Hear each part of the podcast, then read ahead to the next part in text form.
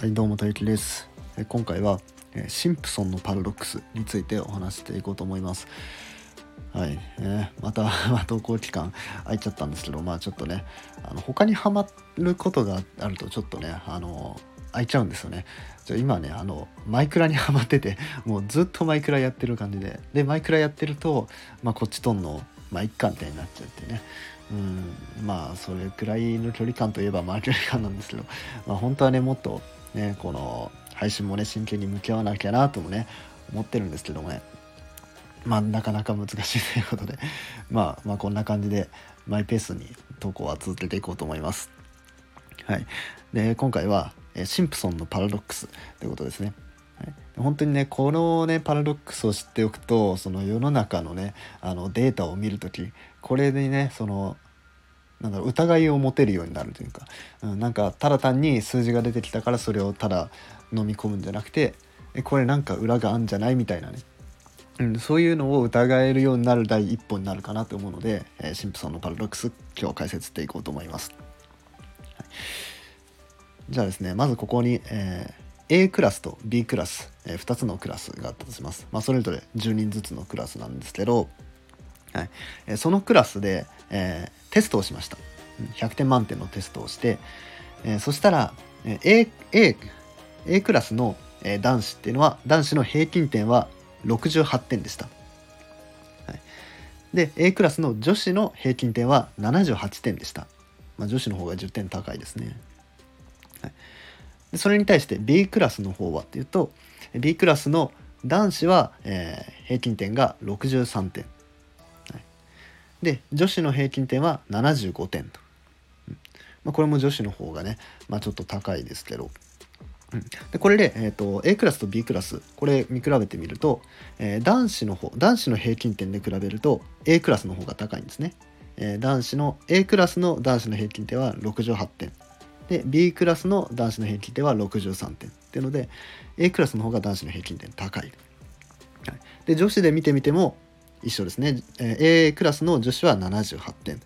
B クラスの女子は75点っていうので A クラスの方が高いと、うん。いうことでさあ皆さんどちらのクラスに入りたいですかと、はい、そういう問題なんですね。もうなんか逆にあからさますぎてなんか 罠あるでしょみたいな感じなんですけども、まあ、実際に罠あるんですよ。パラドックスっていうだけあるんで、まあ、これ罠があるんですよ。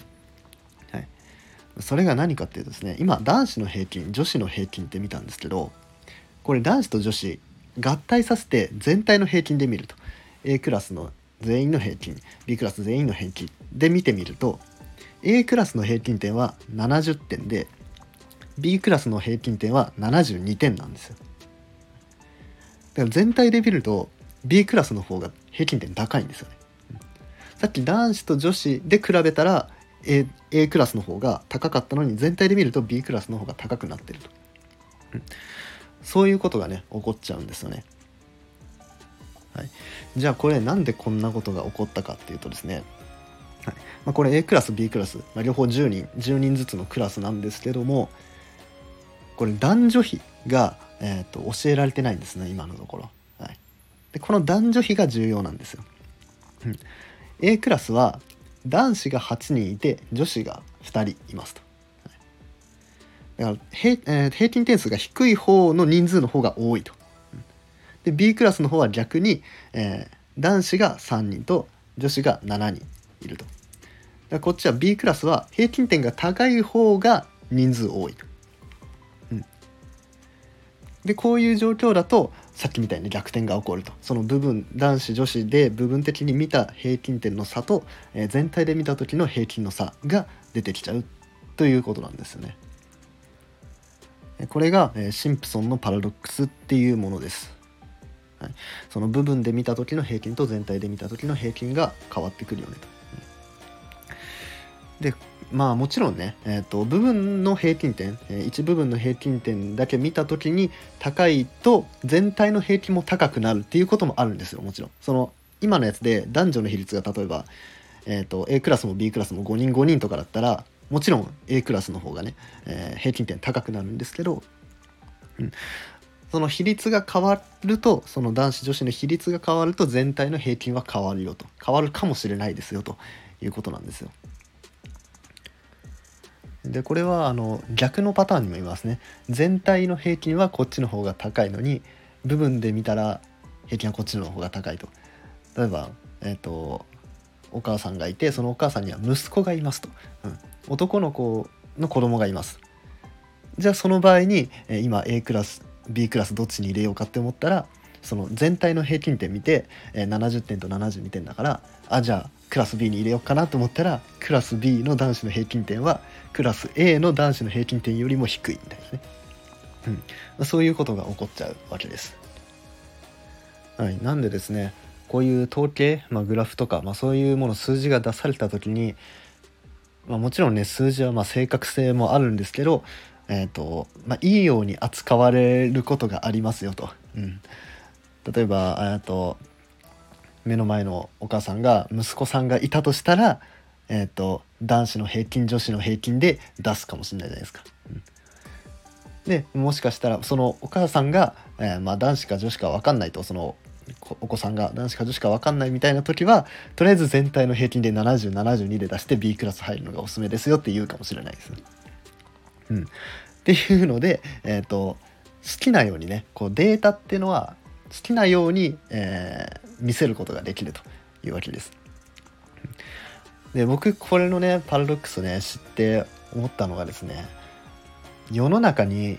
なんとか1位って溢れてるなって思ったんですよ。うん、例えばなんか売上1位もそうですし顧客満足度1位もそうですし、えーと、利用客数1位みたいなもういろんなところで1位がいっぱいあるんじゃないですか。うんまあ、わざわざなんとか2位とかなんとか3位みたいなそういうのを売りにしていく、うん、企業はないっていうのはまあそれはそうなんですけどでもそれにしてもなんとか1位って多すぎないですか、うん、もうみんななんとか1位なんとか1位なんとか1位ばっか出してなんか同じ状態なのにいろんな企業がいろんな1位を取ってるんで、ね。うん。まあ、これは要はですね自分のその企業をよく見せようっていうのでえっ、ー、と1位になってるとこだけにフォーカスしてるわけなんですね。例えばそんなにみんなに使われてるわけじゃない。日本一使われてるわけではないけどそのアンケートを取ったら、えー、満足度は高かったですよと。満足度は他社と比べて高かったですよみたいな、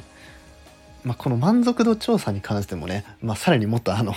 深掘りが必要なんですけどその満足度を調査したそのお客さんは何ていうの？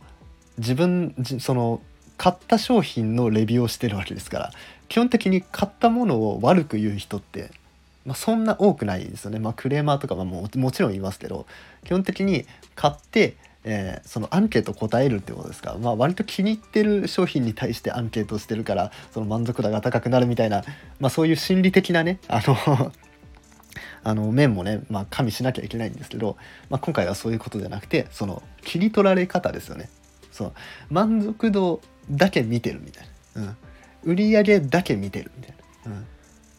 そういうふうに一つのことだけにフォーカスしてその自分たちの都合のいいことだけにフォーカスしてそのメディアにバーンって出してるっていうことなんですよ。だから僕はもう本当にね CM とかね広告とか見てるとああまたなんか1位1位だなって なんかまたなんか自分の都合のいいとこだけ切り取って1位って言ってんなって他の他の指標はどうなんだろうなっていつも思うんですよね。まあでもそういう情報はまあ出てこないですよね。うん、まあ基本不都合なやつは表には表にはっていうか出してるけど探さないと見つけられないような、まあ、情報だと思うんでねまあ気になったら調べますけどねうんまあでも基本ね、まあ興味ないことなんで なんか広告とかね、あの CM とかに出てるやつって基本僕あんま興味ないんで、うん、まあなんか、あ、またやってんなくらいね、まあそういうふうに 思ってます。はい、そんな感じですね。えー、まあデータっていうのは自分の都合のいいように切り取ることができるよっていうねあのシンプソンのパラドックスの紹介でした。はい、えー、面白かったなって方はいいねやフォローなどぜひお願いします。それじゃあバイバイ。